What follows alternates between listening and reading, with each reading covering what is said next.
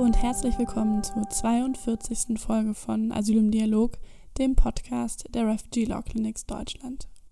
Ich bin Victoria Lies und ich spreche hier mit ExpertInnen, die sich im asyl- und aufenthaltsrechtlichen Bereich engagieren.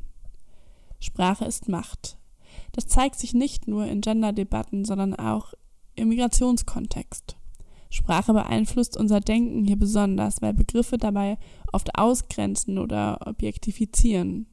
Das beste Beispiel ist wohl das Wort Flüchtlingswelle, das sich seit 2015 in unseren Köpfen verfestigt hat.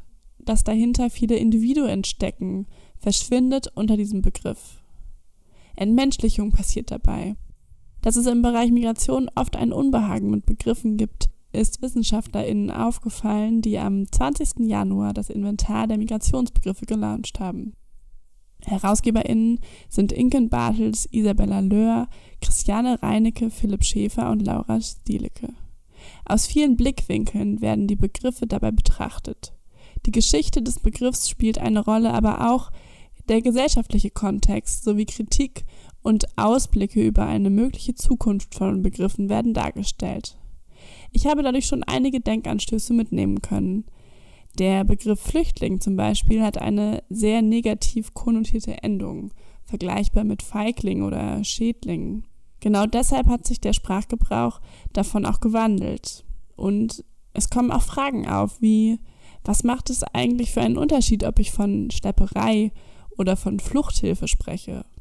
Oder von Ausländer oder Expat?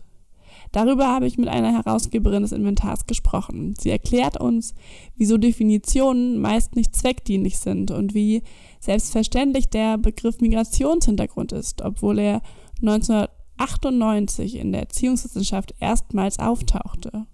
Und ganz zum Schluss sprechen wir auch noch über das Unwort des Jahres 2021. Pushback. Und jetzt viel Spaß beim Zuhören. Ich spreche heute mit Inken Bartels. Erstmal herzlich willkommen in dieser Podcast-Folge. Ja, vielen Dank für die Einladung. Sehr gern. Magst du dich einmal kurz vorstellen?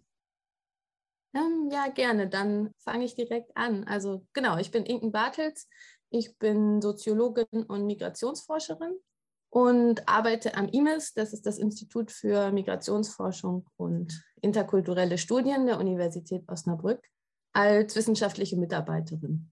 Und ähm, genau, bin dort, das ist wahrscheinlich wichtig für heute, äh, Mitglied der Nachwuchsgruppe, die wissenschaftliche Produktion von Wissen über Migration. Ja, okay. Und mit dieser Forschungsgruppe habt ihr das Projekt ähm, das Inventar der Migrationsbegriffe zustande gebracht. Ähm, wie ist es dazu überhaupt gekommen?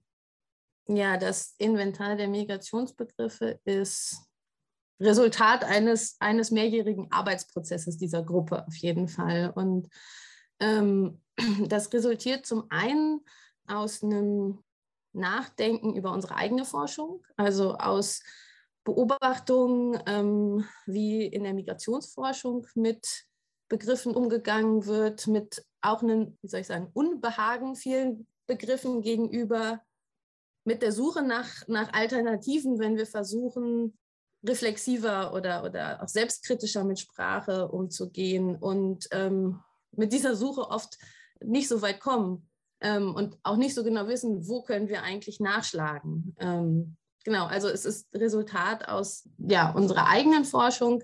Es ist aber auch ähm, mindestens genauso das Resultat von, von der Beobachtung der medialen und politischen Diskurse über Migration. Also einem Unbehagen mit den dort herrschenden Kategorien und mit den Unterscheidungen, die oft zwischen verschiedenen Formen von Mobilität und mobilen Menschen getroffen werden. Ähm, ein Unbehagen mit den, mit den Wertungen, die damit verbunden sind. Genau, und, und vor diesem Hintergrund war unser Anliegen im Prinzip, uns als WissenschaftlerInnen einzumischen in, in diese Diskurse, also in die, in die Diskurse der Migrationsforschung natürlich, aber auch darüber hinaus in, in mediale, politische, bildungspolitische Bildungsdiskurse und zu versuchen, einen Beitrag zu leisten, der im besten Fall mehr Sensibilität und Reflexivität im Umgang mit, mit, mit Migrationsdiskursen schafft. Also ein, Nachschlagewerk oder, oder ein Handwerkszeug zu schaffen, mit dessen Hilfe sich Interessierte informieren können und dann informiert in ja, das Sprechen über Migration einmischen können. Das ist so sozusagen der, grob, der Hintergrund und unsere Idee dabei. Okay, und wer ist Teil dieser Projektgruppe? Also vor allem, welche Wissenschaftsbereiche sind da vertreten? Also die, die Nachwuchsgruppe, die wissenschaftliche Produktion von Wissen über Migration, die, die dieses Inventar ähm, herausgibt, sind ähm, fünf ForscherInnen aus den Bereichen Geschichts- und Sozialwissenschaften im Wesentlichen, die ähm, ja alle institutionell am, am IMES an der Universität Osnabrück angebunden sind oder waren. Und dazu kommen natürlich sämtliche AutorInnen der einzelnen Beiträge. Und die kommen dann aus einem sehr viel weiteren Feld. Da gibt es Sprachwissenschaftler und Juristinnen und ähm, ja, Geografinnen. Also schon, ich würde sagen, ein weites Feld, also Feld der Sozial- und Kulturwissenschaften, der HistorikerInnen, mhm. so aus denen sehr interdisziplinär. Ja, auf jeden Fall. Ähm, ihr beschreibt da ja Begriffe wie Ausländer, Leitkultur, Muttersprache, Rückkehr. Wonach habt ihr diese Begriffe ausgewählt? Also allen Begriffen gemein ist, glaube ich, dass sie irgendwie relevant sind für die Art, wie wir über Migration sprechen und schreiben in dieser Gesellschaft und dass sie möglichst nicht nur aus einem Bereich kommen, sondern über Grenzen von Politik, Wissenschaft, Medien etc. hinaus wirken. Ähm, und das heißt, dass es uns wichtig war, dass an diesen Begriffen sich darstellen lässt, wie in der Gesellschaft über Migration gesprochen wird, also wie Migration verhandelt wird, welche Konflikte es dabei gibt. Und das kann historisch so sein, also das können historische Begriffe sein, das können ganz aktuelle Begriffe sein. Und dann gibt es aber ja unterschiedliche Felder oder unterschiedliche Kategorien von Begriffen. Da gibt es manche, die sind ja offensichtlich kontrovers, also wie Leitkultur oder, oder Integration, würde ich mal sagen. Andere sind vermeintlich positiv eher wie Diversität oder freiwillige Rückkehr in Anführungsstrichen. Dann haben wir eine Reihe von, von Begriffen, die kommen eher so aus der administrativen ähm, Sprache und erscheinen neutral. Das könnte zum Beispiel Drittstaatsangehöriger sein oder auch Muttersprache war mir vorher nicht so klar, was daran eigentlich problematisch sein könnte. Genau, und es gibt einige Begriffe, die, die erscheinen auch gar nicht so prägnant oder umstritten zu sein, aber die öffnen so ganze Begriffsfelder, an denen sich ganz gut veranschaulichen lässt, ja, wie sich so die sprachliche die sprachlichen Debatten um Migration verändert haben. Ähm, also zum Beispiel das Sprechen über ethnische Gruppen oder ethnische Ökonomien, über eine postmigrantische Gesellschaft. Genau, aber gemeinsam ist allen Begriffen oder vielen Begriffen eigentlich, dass sich daran irgendwie sprachliche Grenzziehungen, also Grenz deutlich machen lassen, ähm, dass, dass sie im Prinzip verhandeln, wer zu einer Gesellschaft dazugehört und wer nicht. Also es ist sehr viel am Ende, würde ich sagen, um Teilhabe und Differenzierung geht.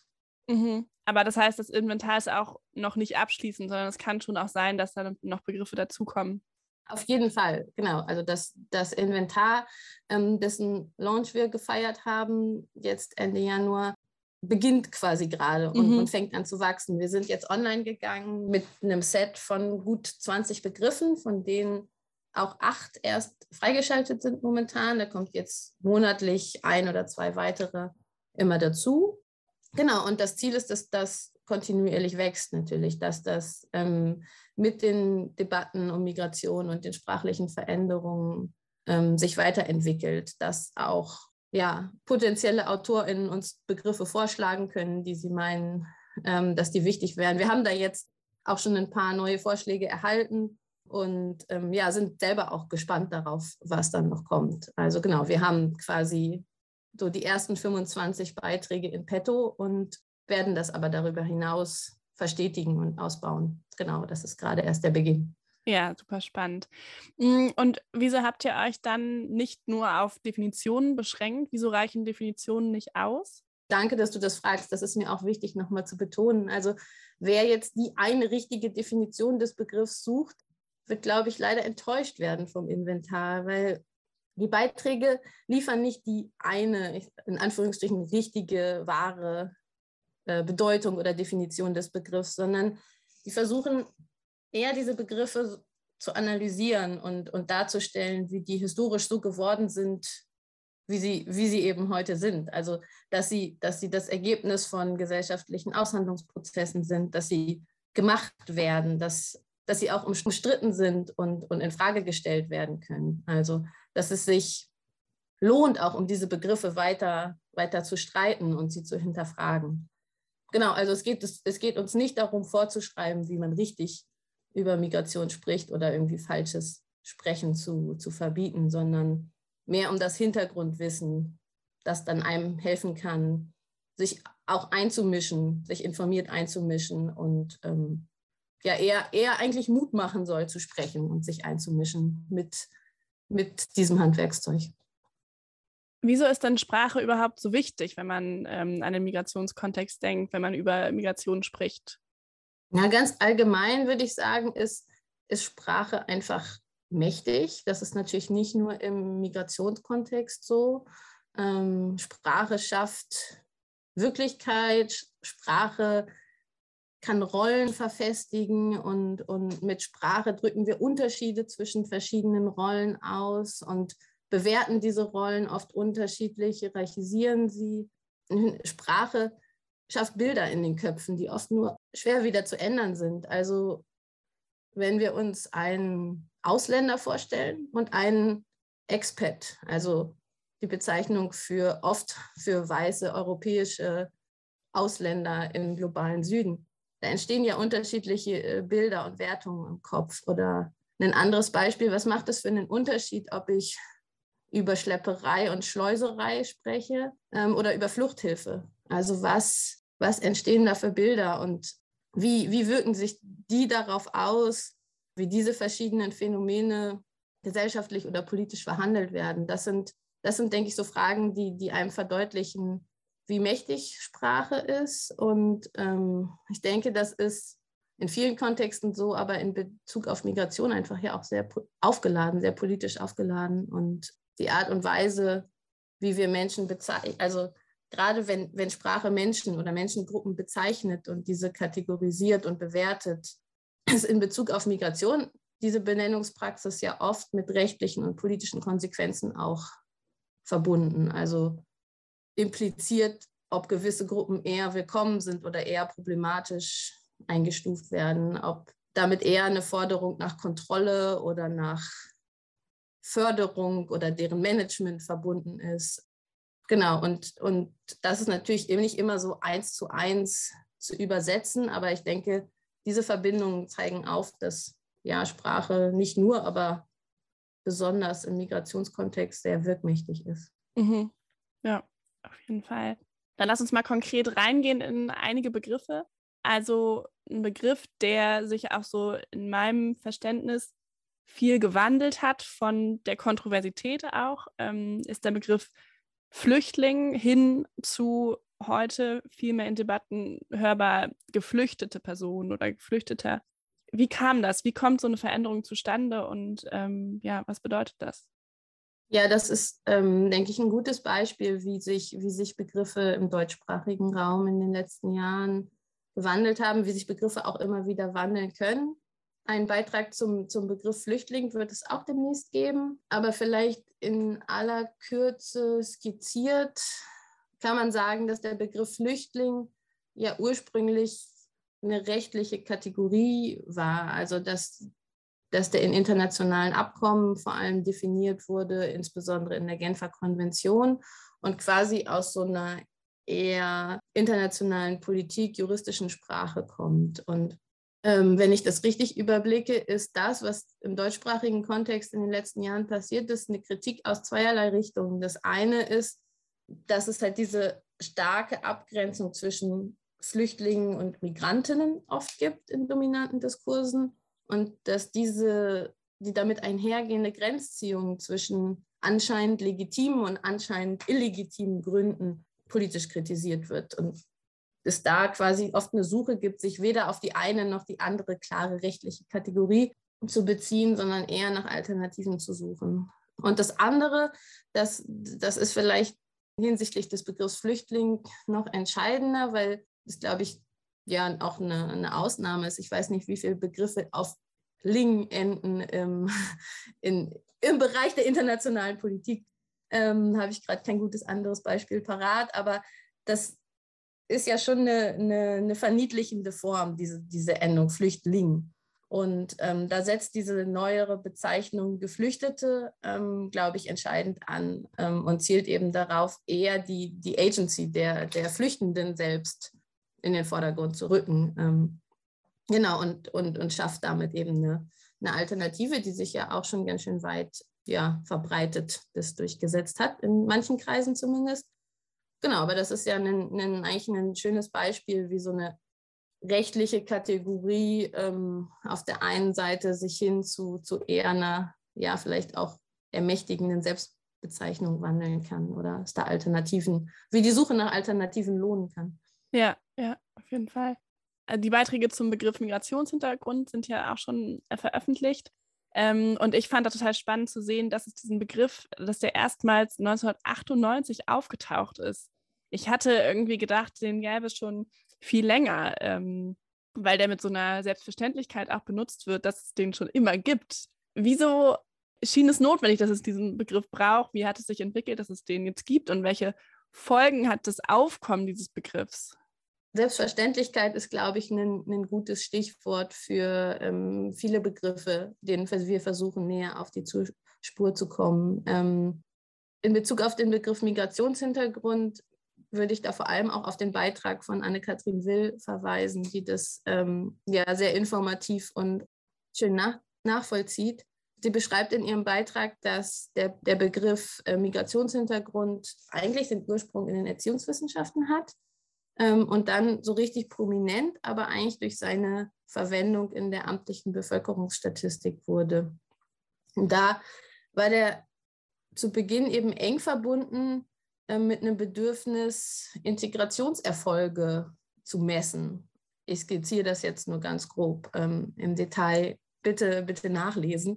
Aber ähm, genau, es, es ging im Prinzip darum, dass die Statistik Migrantinnen ohne eigene Migrationserfahrung erfassen sollte. Also im Prinzip Deutsche, die nicht, die aber nicht als Deutsche wahrgenommen wurden. Also Hintergrund war, dass viele Migrantinnen und vor allem deren Kinder oder Enkelkinder ja mittlerweile deutsche Staatsangehörige waren und es aber seitens der deutschen Statistik trotzdem ein Bedürfnis gab, irgendwie diese in Anführungszeichen anderen oder Fremden oder immer noch als Migrantinnen wahrgenommene irgendwie erfassen wollte. Genau, dafür wurde im Prinzip dann die Kategorie Migrationshintergrund geschaffen, die alle MigrantInnen oder wie sie vorher genannt wurden, AusländerInnen ähm, erfassen sollte, sowie deren Kinder und Enkelkinder, egal ob sie mittlerweile einen deutschen Pass hatten oder nicht. Genau, und, und ähm, du fragtest nach den Folgen. Also einerseits war damit verbunden, glaube ich, ein Bedürfnis, mehr sozusagen die Normalität der Migrationsgesellschaft abzubilden, also zu sagen, eine, eine, weitere Kategorie zu schaffen, die nicht nach Deutsch oder nicht Deutsch differenziert und die nicht ähm, nach sagen, Migrationserfahrung oder nicht differenziert, sondern eine, eine weitere Kategorie zu haben. Und ähm, gleichzeitig schreibt aber genau diese Kategorie die Abstammung so sehr in den Vordergrund rückt, also die das Kriterium der Abstammung quasi zentral setzt als, als Kriterium für Zugehörigkeit oder Fremdsein in der Gesellschaft, reproduziert eben, dass dieses zentrale Kriterium immer noch äh, so wirkmächtig ist, ob, ob jemand in der Gesellschaft als zugehörig gilt oder nicht. Und zweitens, da das Ganze ja eng verknüpft war mit dem quasi Integrationsdiskurs, schreibt es auch so eine ja, Defizitorientierung fort die Menschen hießen dann eben nicht mehr wie vorher Gastarbeitende oder Asylbewerber oder Ausländerinnen, sondern sie haben jetzt einen Migrationshintergrund. Aber integrieren in die deutsche Gesellschaft sollen sie sich dann im weitesten Sinne immer noch. Also da hat sich begrifflich zwar einiges getan und das ist nicht gleichzusetzen, aber es bleibt, es bleibt irgendwie halt eine Fremdzuschreibung von, von den anderen, die jetzt etwas anders definiert werden, aber immer noch mit so einem impliziten Integrationsimperativ verbunden bleibt. Mhm. So ganz grob. Ähm, ja. Genau, differenzierter äh, kann man das total gut nachlesen in dem Beitrag von Anne-Kathrin Will. Ja, du hast ja schon angesprochen, dass es äh, Begriffe gibt, die sind kontroverser als andere. Ähm, was würdest du sagen, ist so ein sehr, sehr problematischer Begriff? Gibt es auch Begriffe, die eigentlich ersetzt oder verboten werden sollten? Oh, eine schwierige Frage. Da ähm, muss ich ein bisschen drüber nachdenken. Also ähm, spontan aus meiner eigenen Forschung würde ich, würde ich sagen, ich finde den Begriff in Anführungszeichen freiwillige Rückkehr sehr problematisch, weil er einfach eine Praxis beschreibt, die, wo ich den Begriff freiwillig äh, für, für problematisch finde. Das ist aber natürlich einfach auch ein Begriff, über den man, über den man streiten kann, so wie man das warum nennt. Ähm, richtig Begriffe, die, wir, die ich vorschlagen würde, zu ersetzen oder verbieten, finde ich in diesem Kontext gar nicht so leicht zu identifizieren. Also es gibt sicher Begriffe, die generell im Migrationskontext sehr problematisch sind. Also beispielsweise das, das Z-Wort, was ja auch nicht mehr verwendet wird. Also Begriffe, die diskriminierend sind, die verletzend sind, die gewaltvolle Geschichten transportieren. Ich denke, solche Begriffe sollten vermieden werden. Aber solche Begriffe haben wir im Inventar bislang auch gar nicht so, so sonderlich in den Vordergrund gerückt, sondern das Anliegen in unserem Fall ist ja weniger bestimmte Begriffe jetzt zu identifizieren, die wir verbieten wollen, sondern eher, wie ich schon gesagt habe, zu analysieren, wo kommen Begriffe her, wie werden sie verwendet, wie ändern sie sich und eben Argumentationshilfen zu schaffen, wie man darüber sprechen und streiten kann oder wie eben auch nicht, mit welchen Begriffen eben auch nicht. Aber ähm, genau, das sind so einige Ideen dazu. Ja. Was jetzt im Januar ähm, neben der Veröffentlichung des Inventars auch mit Sprache und Migration zu tun hatte, war das Unwort des Jahres 2021. Das äh, war Pushback, wurde da, weiß nicht, wie sagt man, ausgezeichnet dafür. Ähm, was, was sagt ihr dazu? Also generell dazu, dass man Unwörter auszeichnet und dazu das Pushback, das dieses letztes Jahr geworden ist.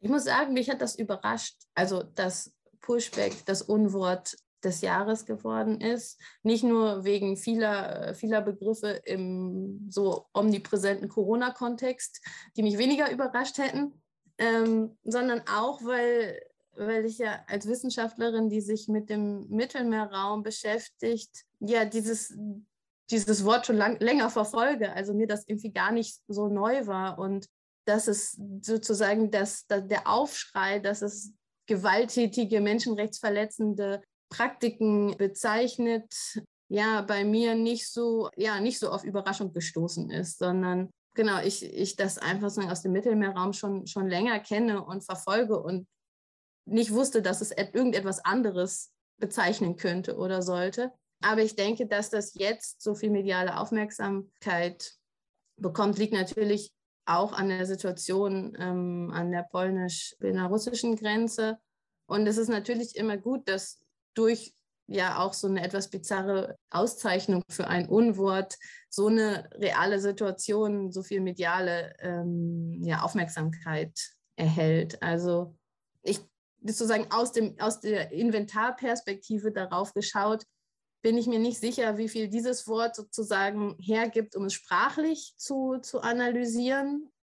Aber genau, vielleicht ähm, kommt man da auch nochmal spannenden Praktiken und historischen Verbindungen auf die Spur. Das weiß ich gerade äh, schlicht nicht. Ich finde auch allein spannend, dass es ein englischer Begriff ist, für den es anscheinend keinen Deutschen gibt, der das Gleiche ausdrücken kann. Ja, das, das, ist, ähm, das ist natürlich ein guter Punkt. Also auch immer die Übersetzung, welche Begriffe finden Eingang in die deutsche Sprache, wo behalten wir distanziert lieber englische Begriffe oder, oder aus noch anderen Sprachen natürlich.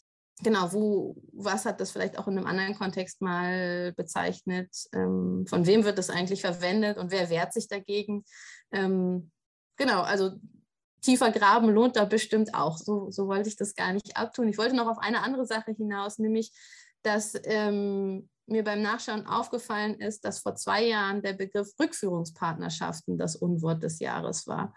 Und ich dachte, das äh, würde ich, würde ich auch gerne mit aufnehmen. Das fände ich auf jeden Fall attraktiv mal zu analysieren, weil das auch so ein, äh, ja, das klingt so schön und positiv. Und äh, da wäre es bestimmt auch interessant zu schauen, was dahinter steckt.